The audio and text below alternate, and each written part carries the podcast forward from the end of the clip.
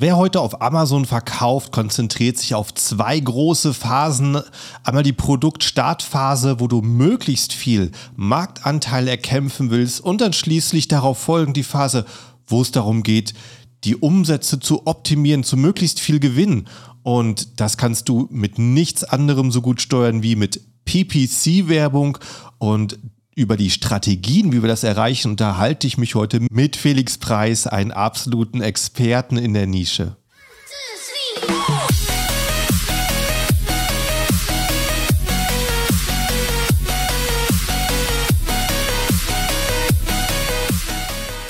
Hallo zusammen und willkommen beim Serious Seller Podcast auf Deutsch. Mein Name ist Markus Mokros und das ist die Show, in der wir alles um Amazon FBA Private Label besprechen, was uns Händler auf Deutsch gesagt ernsthafte Umsätze generiert. Daher auch der Name der Show Serious Seller Podcast auf Deutsch.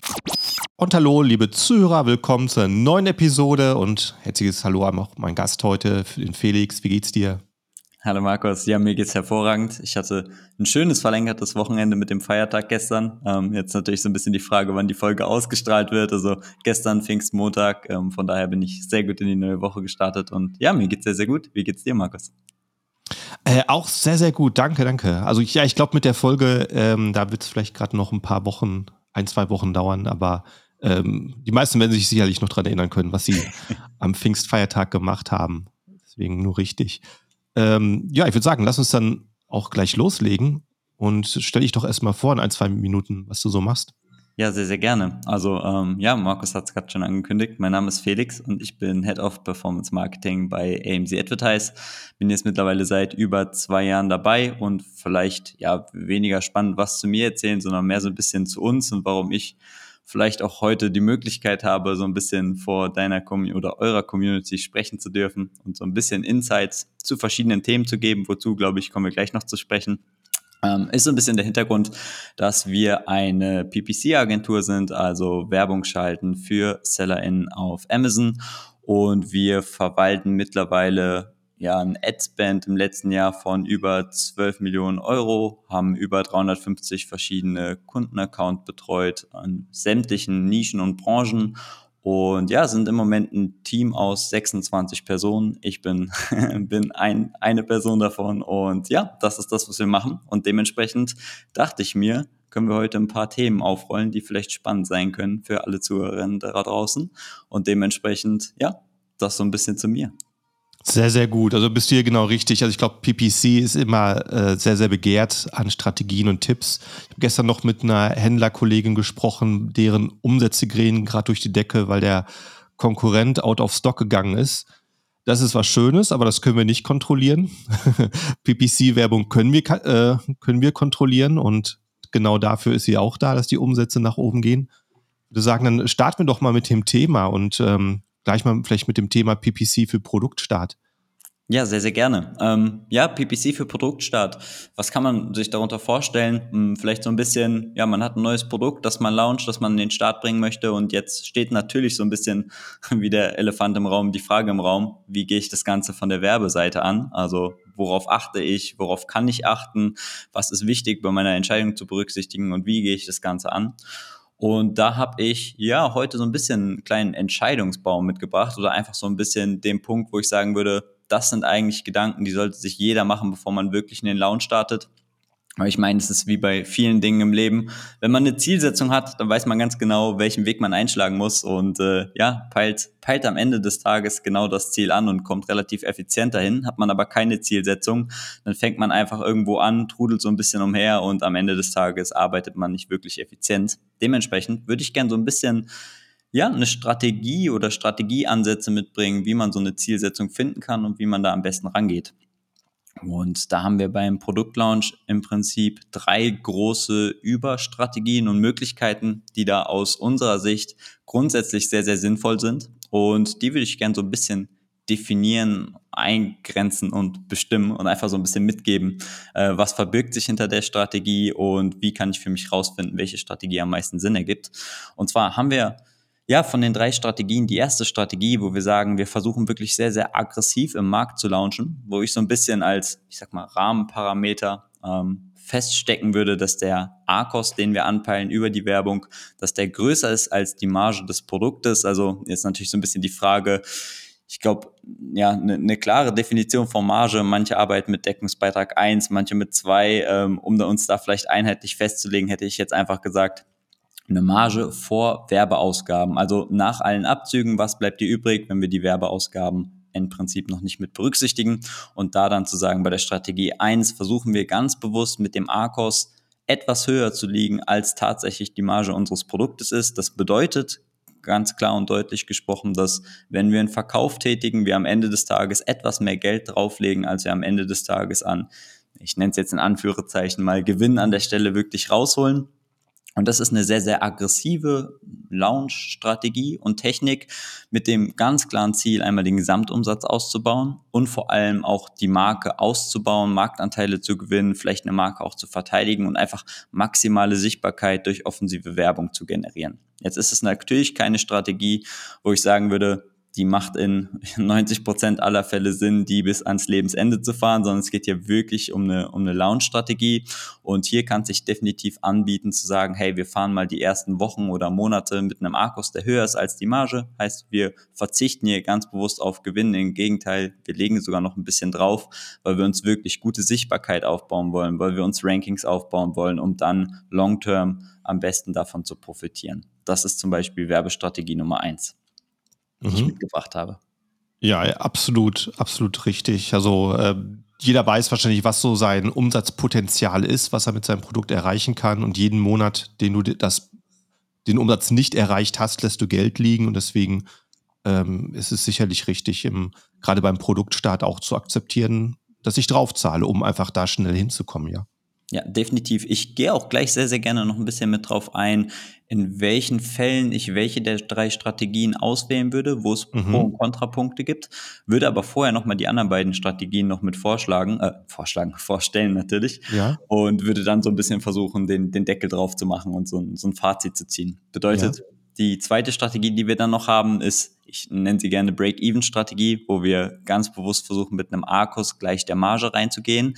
Heißt, hier sind wir etwas weniger aggressiv unterwegs als bei der ersten Strategie, weil wir am Ende des Tages halt, wie gesagt, Break-Even rausgehen. Wir machen keinen Gewinn, keinen Verlust und ähm, haben aber eine ähnliche Zielsetzung wie bei der ersten Strategie, nur nicht ganz so offensiv. Bedeutet, wir wollen auch hier den Gesamtumsatz ausbauen, wir wollen hier erstmal für Sichtbarkeit sorgen, wollen Marktanteile ausbauen und die Werbung soll sich im besten Fall amortisieren.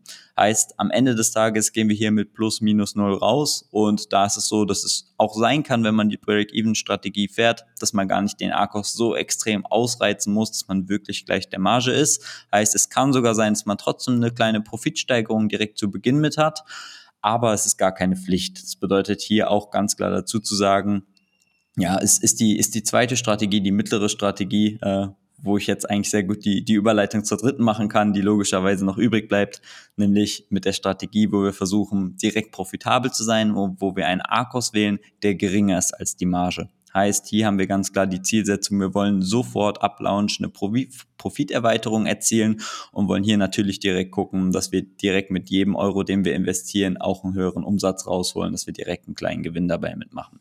Bedeutet hier ganz klares Ziel, Werbung soll in allererster Instanz profitabel laufen.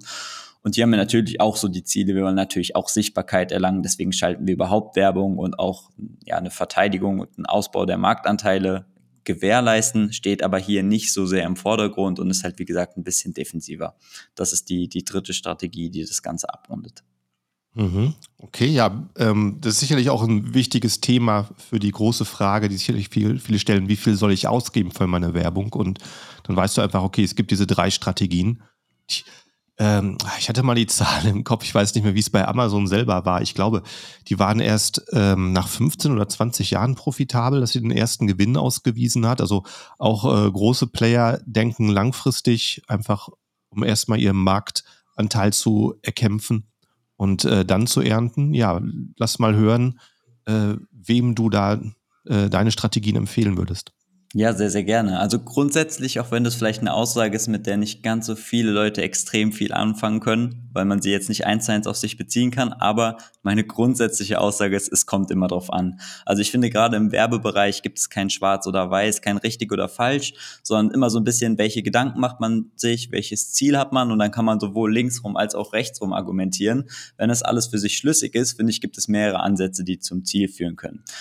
Um jetzt vielleicht ein paar Beispiele zu bringen, wo ich sagen würde, hey, da sehe ich vielleicht irgendwie Strategie 1 oder Strategie 3 sinnvoller, ist zum Beispiel ein Szenario, ich versuche jetzt mal ein bisschen Extrembeispiele reinzubringen, um so ein bisschen meinen Punkt rüber, rüberbringen zu können, ähm, indem wir zum Beispiel sagen würden, hey, wir haben jetzt ein Produkt, was wir in einer Kategorie launchen, die super kompetitiv ist. Also ja, ich sag mal so, die beiden klassischen Kategorien, die hier immer genannt werden, ist irgendwie Nahrungsergänzungsmittel oder Handyzubehör zum Beispiel. Und wenn man jetzt da sagt, dass ich mit einer Konkurrenz von, gerade im Handyzubehör, vielleicht Richtung Handyhüllen, wahrscheinlich mit über 5000 von Konkurrenten, die da irgendwie unter, unterwegs sind, sage, ich will da sehr profitabel reingehen und ganz, ganz vorsichtig launchen, dann ist das, ich will auch jetzt hier keine Glaubenssätze implementieren, aber dann ist das ein Unterfangen, was ja fast zu, schon zum Scheitern verurteilt ist, weil ja am Ende des Tages gerade in kompetitiven Märkten und Nischen muss man aus meiner Sicht ganz, ganz klar investieren und am Anfang auch, vor allem wie du es eben mit dem Beispiel gebracht hast, vielleicht 15 bis 20 Jahre ist auch wirklich ein sehr großer Zeithorizont im E-Commerce-Bereich. Aber auch da finde ich, du triffst den Punkt sehr, sehr gut. Einfach sich auch bewusst sein, dass man die ersten Monate ja nicht nur nicht Break-Even läuft, sondern vielleicht auch mehr investiert, als man am Anfang reinholt und äh, sich ja in Kategorie 1 wiederfindet und sagt, ich will ganz bewusst einen Arcos, der größer ist als die Marge, weil ich will erstmal Sichtbarkeit erlangen. Bedeutet, kompetitive Märkte für mich ganz klarer Fall von Strategie 1. Ähm, wir gehen rein und versuchen ein bisschen aggressiver Werbung zu schalten und versuchen Sichtbarkeit zu bekommen. Gleichzeitig, wenn ich mir jetzt überlege, was sind so klassische Produkte, die ich äh, ja ganz klar in Kategorie 3 sehe, wo der Akkus kleiner die Marge sein kann. Auf jeden Fall Produkte in, ja klar, das Pendant dazu, äh, Nischen, die nicht kompetitiv sind, weil am Ende des Tages, wenn du zwei bis drei Konkurrenten hast, auch das ist jetzt ein sehr theoretischer Markt, weil mir würde jetzt ad hoc kein, kein Markt in der Praxis einfallen, der nur zwei bis drei Konkurrenten hat. Aber ne, auch da, vielleicht wisst ihr wieder, worauf ich hinaus möchte, wenn wir zwei bis drei Konkurrenten haben, dann sind wir halt, selbst wenn wir keine Werbung schalten, auf Platz drei sichtbar. Und äh, dann ist halt die Frage, ob wir da wirklich den Arkos bis ans Limit ausreizen müssen, ob wir da überhaupt großartig was gewinnen können. Und dementsprechend ist das natürlich das Pendant dazu. Ansonsten sind Sachen, die auch immer mit reinspielen, die auch zu berücksichtigen sind, ganz viele Faktoren. Also angefangen von Verkaufspreis über Marge, Conversion Rate und vor allem auch Retail Readiness. Also Retail Readiness ist ja ein sehr, sehr breiter und großer Begriff. Also angefangen von, ja, Produktbilder über Bullet Points, A-Plus-Content, aber natürlich auch Verkaufspreis und zum Beispiel auch Bewertung. Und gerade wenn wir launchen, haben wir noch keine Bewertung, ne? aber ihr wisst trotzdem, wo ich so ein bisschen mit Retail Readiness hin möchte. Heißt, das sind alles Faktoren, die auch nochmal für mich ausschlaggebend dafür sind, wo möchte ich mich wie mit welcher Strategie oder Strategie einkategorisieren. Weil wenn wir jetzt das Beispiel haben, dass wir einen Verkaufspreis haben von 100 Euro und wir haben eine extrem hohe Marge von einem Produkt, was auch der Seltenheit entspricht, aber ich habe es vorhin angekündigt, ich bewege mich gerne in dem Fall bei Extrembeispielen, um den Punkt rüberzubringen. Wenn wir da jetzt eine Marge von 70 Prozent haben, dann ist halt da auch die Frage, ob wir jetzt wirklich mit der Werbung so aggressiv reingehen müssen, dass wir in, in Produktlaunch da mit einem 80er ACOS oder sowas unterwegs sind, in der Kategorie, wo es vielleicht gar nicht notwendig ist. Also auch da sind einfach sehr viele Faktoren, die damit reinspielen, wo ich mich am Ende des Tages einsortieren würde. Ich würde aber sehr allgemein eine, ja, eine grobe Empfehlung aussprechen, von der wir immer ein sehr, sehr großer Fan sind. Und zwar starten wir grundsätzlich gerne, natürlich, ihr habt eben gerade auch gehört, es gibt immer wieder Ausnahmen, aber starten wir grundsätzlich sehr, sehr gerne eher etwas höher und starten, wenn, wenn auch Kundinnen das Potenzial dazu haben mit Produkten, mit einer Strategie, wo wir einen Arcos wählen, der etwas größer der Marge ist bei einem Produktlaunch. Es bietet uns nämlich folgende Vorteile. Am Ende des Tages sind wir eine PPC-Agentur, die sich um die Werbung kümmert. Und um die Werbung bestmöglich zu optimieren, hilft es uns, wenn wir viele Daten haben. Und wenn ich jetzt unten anfange mit einem extrem niedrigen Arcos von 5, 6, 7 Prozent, dann sammle ich vielleicht bei irgendeinem Produkt, bei irgendeinem Keyword am Tag einen Klick und bis ich mal auf 15, 20, 30 Klicks komme, um relevante eine relevante Menge an Daten zu haben, vergeht halt ein kompletter Monat und ich taste mich ganz langsam vor. Fange ich aber oben an und gehe etwas aggressiver rein, kann ich sehr, sehr schnell sehr viele Daten sammeln und kann dann schon viel, viel schneller sinnvolle Optimierungsentscheidungen treffen. Das zum einen.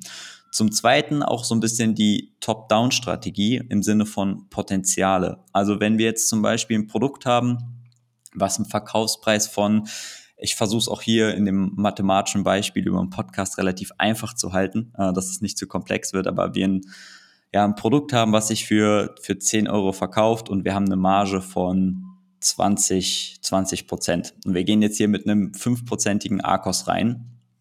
Dann haben wir hier die Möglichkeit, äh, sagen wir, wir machen ein Sale, dann bleiben 20% Marge übrig, wir gehen mit einem 5% ARKOS rein, bleiben 15% ich sage es wieder in Anführungszeichen, Gewinn am Ende des Tages übrig, was 1,50 Euro entspricht.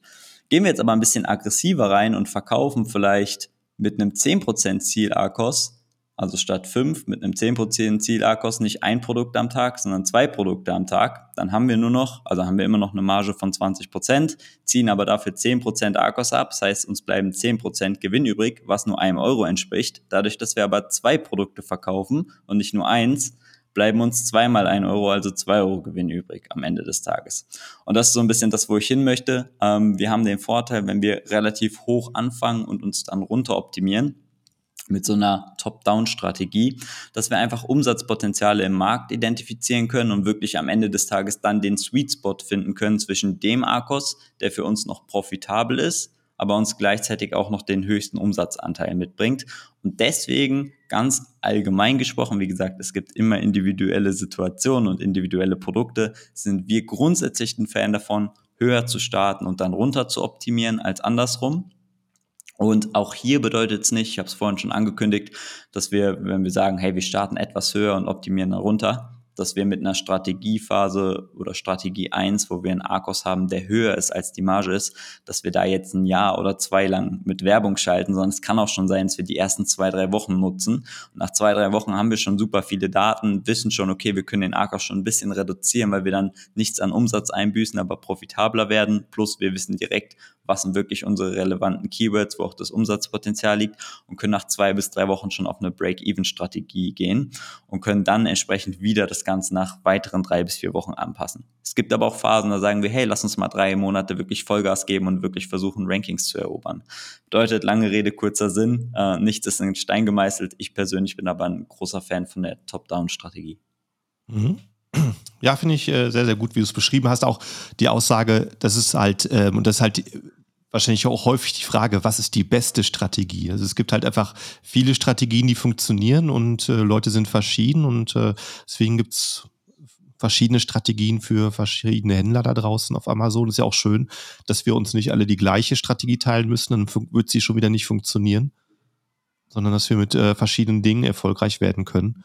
Und äh, Stichpunkt Daten, ja, hast du eben recht. Also wir gucken hoffentlich alle vorher so mit Tools wie Helium 10 Cerebro, was sind die, äh, was sind die Keywords, die relevant sind, die mir Traffic bringen, aber hinterher werden wir auf Amazon immer noch ganz andere Schlüsse ziehen können, wenn wir einfach äh, die Berichte durchgucken, ne? wie viel Einblendungen wir haben unter verschiedenen Suchbegriffen, wie viel Klicks dadurch entstehen, das sehen wir halt, wie äh, relevant unser Produkt dann dafür tatsächlich ist und wie viel Käufe schließlich entstehen. Vielleicht kann man dann in der Anfangsphase auch sehen, oh, äh, ich werde eingeblendet, ich werde aber nicht geklickt oder ich werde geklickt, aber nicht gekauft. Gibt es noch was am Listing zu optimieren? Und äh, deswegen, wie du sagst, lohnt es sich da vielleicht ein bisschen mehr Budget auszugeben, um dann die, ähm, diese Produktstartphase auch optimal zu benutzen.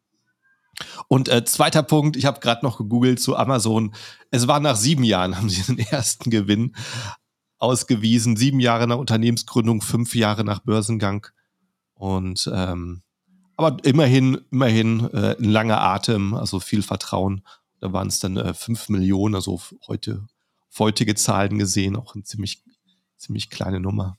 Ja, ja, definitiv. Also sieben Jahre ist ja schon mal im Vergleich zu zehn bis 15 Jahre, was wir vorher im Kopf hatten, ähm, ja, die Hälfte, nochmal eine andere Hausnummer, aber mhm. auch hier äh, will ich natürlich auch keinen Seller abschrecken und sagen, nach einem Produktlaunch wirst du die ersten sieben Jahre erstmal nicht profitabel laufen, weil ja, ich meine, das natürlich auch nicht, auch nicht Sinn der Sache, aber ich glaube, der Punkt von Markus und mir, wo wir uns beide sehr einig sind, der, der kommt so ein bisschen rüber. Und ähm, ja, das ist halt einfach ein super cooles Tool, da über die Werbung die Möglichkeit zu haben, dass wir uns da wirklich Rankings aufbauen, weil selbst wenn wir am Ende des Tages und da bringe ich jetzt noch so ein bisschen ein kleines neues Thema mit ein, ähm, selbst wenn wir am Ende des Tages rein über die Werbedaten vielleicht nicht unbedingt ganz profitabel laufen, wenn wir einen Arkos haben, der höher ist als die Marge, uns dadurch aber Rankings aufbauen, Sichtbarkeit generieren und unsere Gesamtumsätze, also auch unsere organische Platzierung verbessern, dann kann es halt trotzdem sein, dass wir trotz höheren Werbeausgaben und einem Werbeverhältnis, wo wir in der Werbung zwar, ich sag mal, ja, rote Zahlen schreiben und keine schwarzen, aber auf Gesamtperformance sich trotzdem schwarze Zahlen schreiben, ist der Punkt, weshalb ich auch immer wieder sage, natürlich beim Produktlaunch, wir müssen irgendwie erstmal irgendwo ansetzen und deswegen arbeite ich gerne mit dem ARCOS, aber langfristig gesehen auch hier immer den TARCOS mit als Metrik mit einzubeziehen, weil am Ende des Tages ist ja nicht interessant, okay, in der Werbung im Verhältnis, wie viel Ausgaben haben wir, also reine Werbeausgaben, wie viel Werbeeinnahmen haben wir, sondern wie affectet die Werbung die Gesamtausgaben an sich. Und deswegen kann ich auch immer nur dazu plädieren oder dafür plädieren, zu sagen, hey, guckt euch auch den Tagos an, weil der ist am Ende genau die Metrik, die sagt, okay, so und so viel gibst du aus und das hast du am Ende des Tages auf dem Konto platt gesprochen. Und deswegen, ja, bin ich auch hier ein großer Fan vom Tagos, weil wir dann sogar messen können, okay, wir schalten jetzt zwar Werbung, die per se rein von den Werbedaten nicht profitabel ist, aber am Ende des Tages steigen meine Gesamtumsätze, weil auch die organischen Umsätze steigen, so viel mehr, dass ich am Ende des Tages, summa summarum, sogar deutlich effizienter und profitabler bin, obwohl dieses reine Werbekonstrukt per se nicht profitabel läuft. Das heißt, ja, auch hier nochmal großes Plädoyer für den Tagos, auch eine super wichtige Metrik, die aus meiner Sicht in der ganzen PPC-Bubble, in der ich mich befinde, ähm, viel zu kurz kommt und viel zu wenig Beachtung bekommt. Mhm. Ja, ja, das ist auf jeden Fall eine super wichtige Nummer, ähm, nicht zu fixiert auf die einzelnen Werbeausgaben zu sein, wenn es eben das große Bild stimmt. Und das muss man im Auge behalten. Yes, 100 Prozent. Ja, Markus, wenn du Lust hast, ähm, ich habe noch ein zweites Thema mitgebracht. Sehr Können gerne. Wir auch da so ein bisschen die Überleitung einmal reinmachen. Gerne, und noch einen kleinen, kleinen Abstecher an Optimierung machen. Mhm, genau, wenn wir jetzt da sind, dass unser, unsere Produktphase gelaufen ist und nach unseren Vorstellungen gelaufen ist. Und dann geht es jetzt irgendwann dran, die Kosten ein bisschen runterzukriegen, damit äh, es jetzt auf den Profit geht. Dann bin ich gespannt, was du da für Strategien mit hast. Ja, genau. Also bei der Optimierung ähm, würde ich vielleicht einfach den Ball so ein bisschen da aufgreifen, wo wir gerade nach dem Launch waren. Und zwar vielleicht einmal so ein bisschen ja, wie, wie optimieren wir die Kampagne ganz am Anfang? Also die erste, es ist noch keine Optimierung in dem Sinne, ich würde es aber trotzdem mal mit einbeziehen, ist eine Gebotsbestimmung. Und bei der Gebotsbestimmung kann man, ja, ich sag mal, relativ einfach theoretisch ein Gebot berechnen, indem ich den Verkaufspreis des Produktes mal mein, mein Ziel-Arkos mal die Conversion Rate rechne und dann tendenziell das perfekte Gebot rausbekomme, was mich am Ende genau zu dem Zielwert führt, wo ich hin möchte. Jetzt ist es aber natürlich ein super schwieriger Wert, äh, eine Conversion Rate herzunehmen, wenn ich ein Produkt gerade launche, wo ich eine Conversion Rate noch nicht kenne. Dementsprechend gibt es natürlich so einen durchschnittlichen Wert. Ich meine, bei Amazon über alle Produkte hinweg, die grobe Conversion Rate liegt bei circa 10% plus minus, sowas in dem Dreh. Heißt, das ist natürlich ein Wert, den man irgendwie grundsätzlich ansetzen kann. Aber auch hier ganz klar dazu zu sagen, wenn ich jetzt ein Produkt habe, was für fünf bis sechs Euro verkauft wird, ich meine, wahrscheinlich jede Zuhörerin da draußen kennt es selber vom eigenen Kaufverhalten, kaufe ich ein Produkt für drei, vier, fünf, sechs Euro, denke ich nicht so häufig drüber nach und bin ein bisschen inflationärer und schneller entscheidungsfreudig, ähm, wenn ich ein Produkt kaufen möchte, als wenn ich mir jetzt ein Produkt kaufe, was zum Beispiel 400 Euro plus also ne, in irgendeinem mittel- bis hohen dreistelligen Bereich irgendwie angesiedelt ist. Und dementsprechend ist natürlich auch da dazu zu sagen, dass tendenziell niedrigpreisige Produkte vermutlich eine etwas höhere Conversion Rate haben, sehr hochpreisige Produkte vielleicht eine etwas schlechtere. Und ähm, ja, auch da gibt es natürlich immer wieder Unterschiede. Ich kenne Branchen, da ist eine 3% Conversion Rate extrem gut und äh, jeder Seller ist damit zufrieden. Und ich kenne Bereiche, da ist man mit einer 15, 16, 17-prozentigen Conversion Rate unterwegs und ist eigentlich sehr unzufrieden, weil der, der Regel oder der, Standardsatz von der Conversion Rate vielleicht eher bei 25 Prozent liegt. Heißt auch hier, ohne mich jetzt zu sehr in dieser Conversion Rate zu verzetteln, die Berechnung Verkaufspreis mal Ziel-Arkos mal Conversion Rate ist ein guter Ansatz. Wenn ich meine Conversion Rate nicht kenne, einfach einen groben Ansatz vielleicht wählen, der in der Nische üblich ist. Plus, wenn wir eine Top-Down-Strategie fahren wollen, vielleicht noch einen kleinen Zuschlag, einen Prozentzuschlag on top, den wir noch draufsetzen wollen, damit wir lieber etwas höher sind und uns dann runter optimieren können. Und auch hier haben wir zum Beispiel vorgeschlagene Gebote von Amazon. Und auch das sind Gebote, die würde ich jetzt nicht zwingend in meine Entscheidung mit einbeziehen, weil die von Amazon auch so mit berechnet werden, also jetzt gerade bei einem Produktlaunch von Amazon so mit berechnet werden, wie sie im Markt üblich sind. Das heißt, ähm, ja, ich weiß zum Beispiel nicht, wie der Algorithmus das berechnete Gebot bestimmt, wenn eben ein Konkurrent da ist, der schon 5000 Bewertungen hat und eine Zielsetzung von 70 Prozent Argos, weil er absolut alles an Sichtbarkeit mitnehmen möchte, während ich zum Beispiel gerade noch nicht in einem Cashflow-Bereich bin, wo ich es mir leisten kann als Seller, so intensiv Werbung zu schalten, wenn meine Marge bei 30 Prozent liegt, dass ich das Doppelte an quasi Gewinn in die Werbung stecke.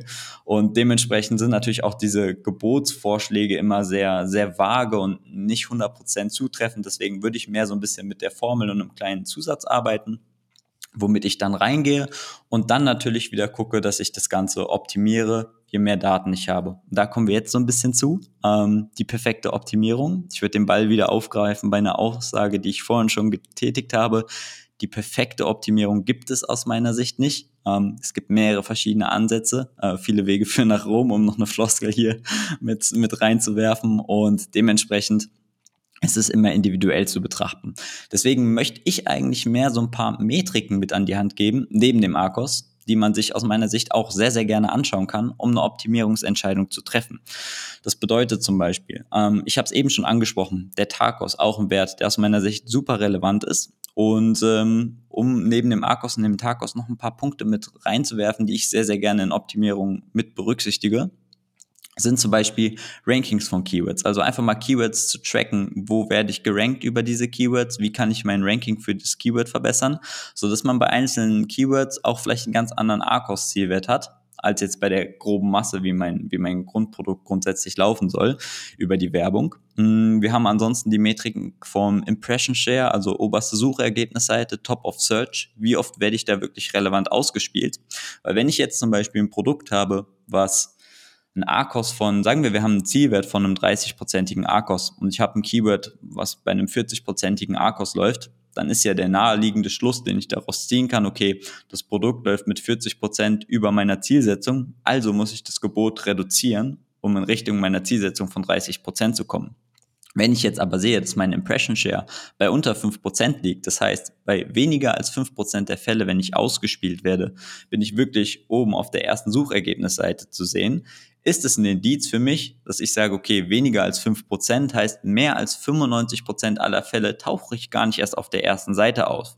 Und da ist natürlich so ein bisschen die Frage, die sich mir dann stellt, okay, wie gut ist die Conversion Rate Option auch wirklich auf Seite 2 oder 3 oder vielleicht 4 oder 5, je nachdem, wo ich lande. Bedeutet, bevor ich jetzt hier in so einem Fall ein Gebot noch weiter reduziere und dadurch noch schlechtere Ausspielung bekomme und noch weiter hinten lande, wo die Conversion Rate noch, noch schlechter ist, gehe ich vielleicht mal rein und push relevante Keywords und gucke, okay, ich habe zwar einen Arcos, der zu hoch ist, aber ich erhöhe das Gebot mal um 20, 30, 40 Prozent und sehe auf einmal, dass sich mein Impression Share Richtung 20 Prozent, 25 Prozent, 30 Prozent entwickelt. Also, dass ich mit jedem vierten oder jedem dritten, mit jedem dritten Klick sogar auf der ersten Seite ausgespielt werde und angeklickt werde und erkenne dann auf einmal, okay, meine Conversion Rate steigt und dann haben wir natürlich wieder die Formel Verkaufspreis mal Ziel-Akos mal Conversion Rate ist am Ende des Tages genau die, die Zielsetzung, die wir haben wollen. Und wenn ich natürlich eine Conversion Rate steigern kann, muss ich zwingend nicht mal unbedingt dafür sorgen, dass ich ein Gebot reduziere, sondern kann sogar mit einem höheren Gebot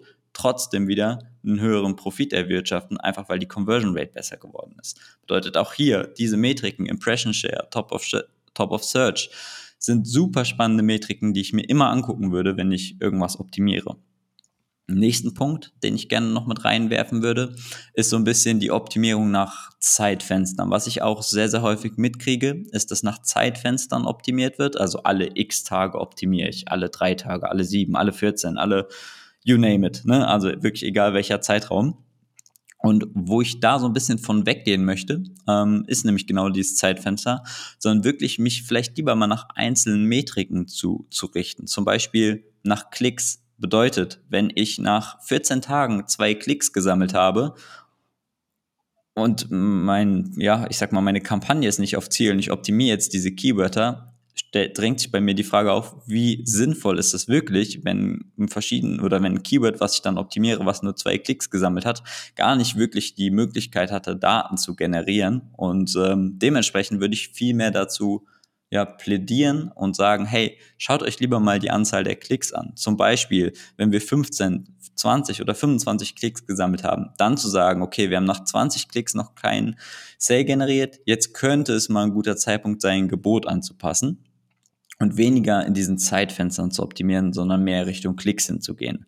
Aber auch hier, was die Klicks anbelangt, auch ganz, ganz wichtig, wieder abhängig von sehr vielen Faktoren, wie zum Beispiel Verkaufspreis. Also wenn wir jetzt ein Produkt haben mit einem Verkaufspreis von 300 Euro und wir haben einen Zielarkos von 10 Prozent, aus meiner Sicht kein unrealistisches Szenario, gerade bei so hochpreisigen Produkten, dann können wir theoretisch 30 Euro Werbeausgaben investieren, bis wir einen Sale reinholen und sind perfekt auf Ziel.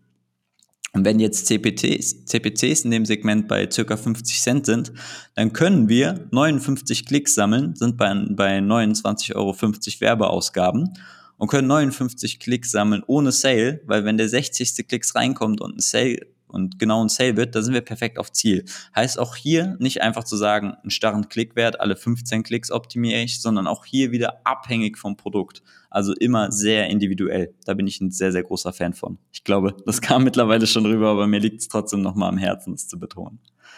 Mhm.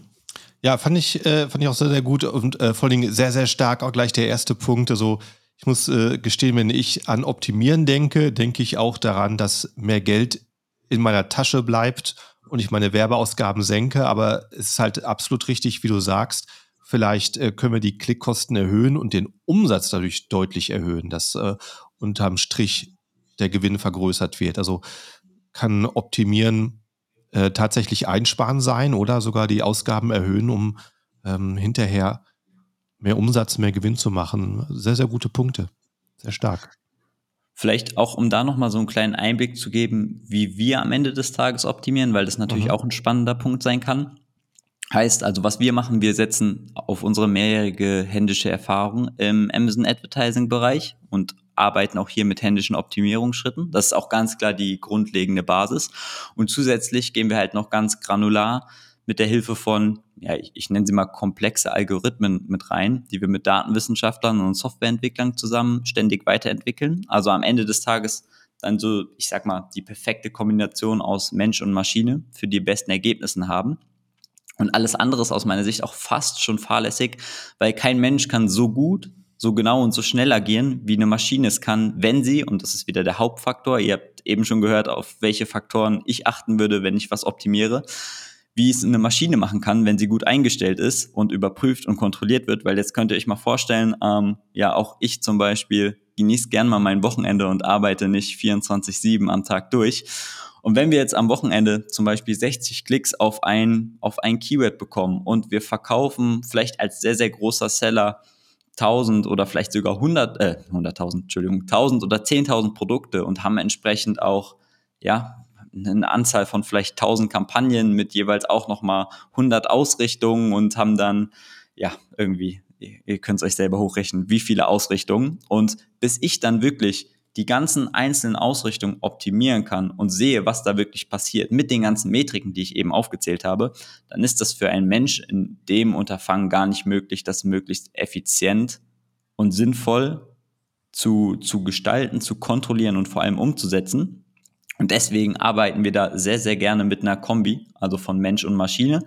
Was mir auch sehr, sehr wichtig ist, so ein bisschen der Trugschluss, der, der häufig dadurch manchmal so ein bisschen entsteht, den ich auch direkt vorweg wegnehmen möchte. Das war kein, war kein grammatikalisch sinnvoller Satz, aber ich glaube, ihr wisst, was ich meine. Ähm, heißt, man muss natürlich ganz klar differenzieren. Eine Maschine arbeitet immer mit Blick in die Vergangenheit was super wichtig ist, ist natürlich auch immer der Blick in die Zukunft und auch immer das Adjustieren von den verschiedenen Regelwerken, mit denen man arbeitet, weil wir entsprechend auch in die Zukunft schauen können und Prognosen abgeben können. Also in die Zukunft schauen per se kann ich als Felix, als Privatperson jetzt nicht.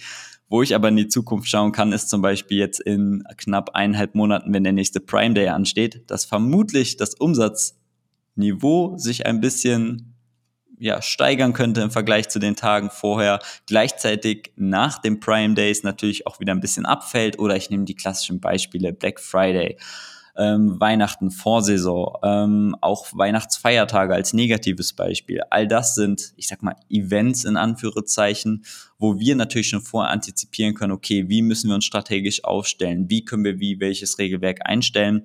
Wann haben wir bei welchen Produkten vielleicht auch eine Out-of-Stock-Gefahr? Kommt äh, eine Konkurrenz neu mit in den Markt, wo es kompetitiver wird? Das heißt, das sind natürlich auch alles Faktoren, die kann eine Maschine in dem Sinne gar nicht, gar nicht, gar nicht, gar nicht adjustieren, vorhersehen ähm, und in ihre Entscheidung mit einbeziehen.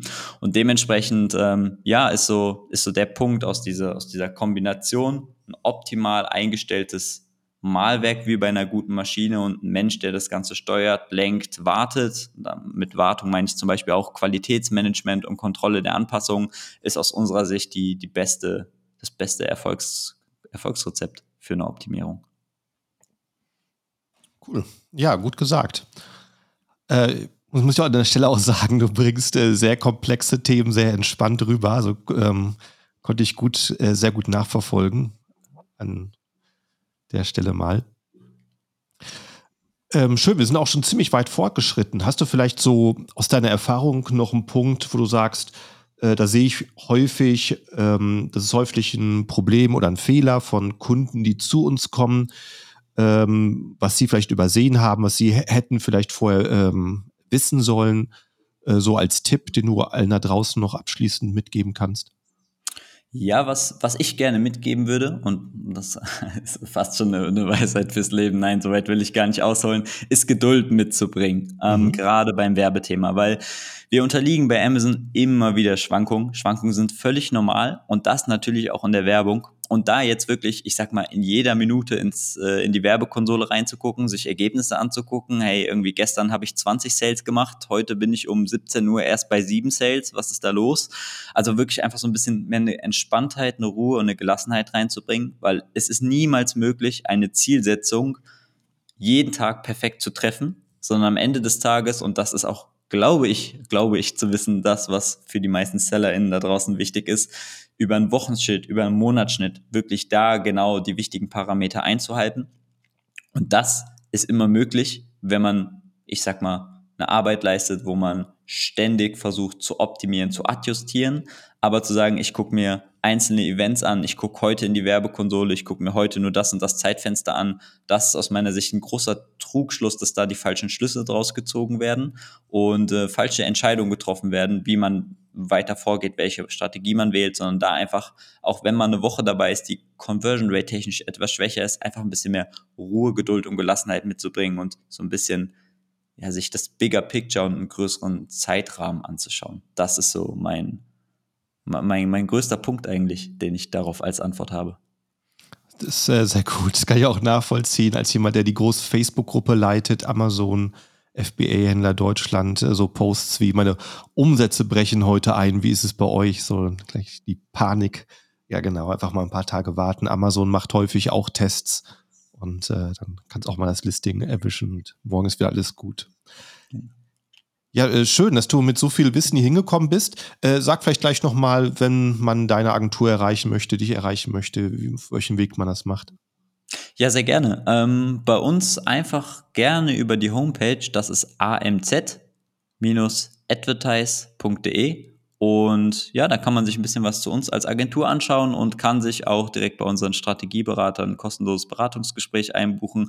Auch hier ist es so, ähm, jetzt habe ich natürlich die, die Möglichkeit, so ein bisschen Werbung für uns zu machen äh, und ja, so, so ein bisschen was zu uns zu sagen.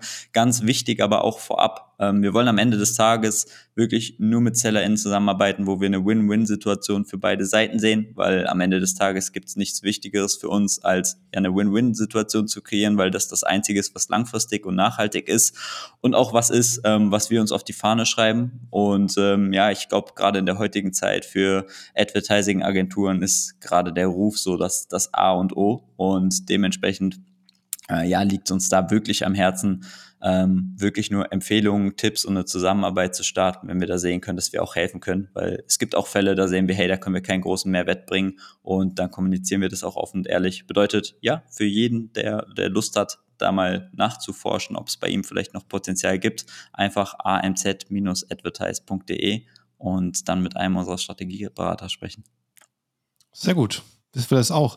Ja, hey, dann äh, vielen Dank, Felix dass du heute dabei sein konntest. Vielen Dank für die wertvollen Einsichten, die du mitgebracht hast und an alle Zuhörer, wenn du noch äh, folgst oder zu abonnieren machst, jetzt klick auf Abonnieren, Subscribe, Folgen, wie es in deiner App heißt und äh, du bekommst auch angekündigt, wie die nächste Podcast-Folge erscheint. Also vielen Dank, großartige Woche und äh, bis ähm, zur nächsten Episode. Ciao, ciao.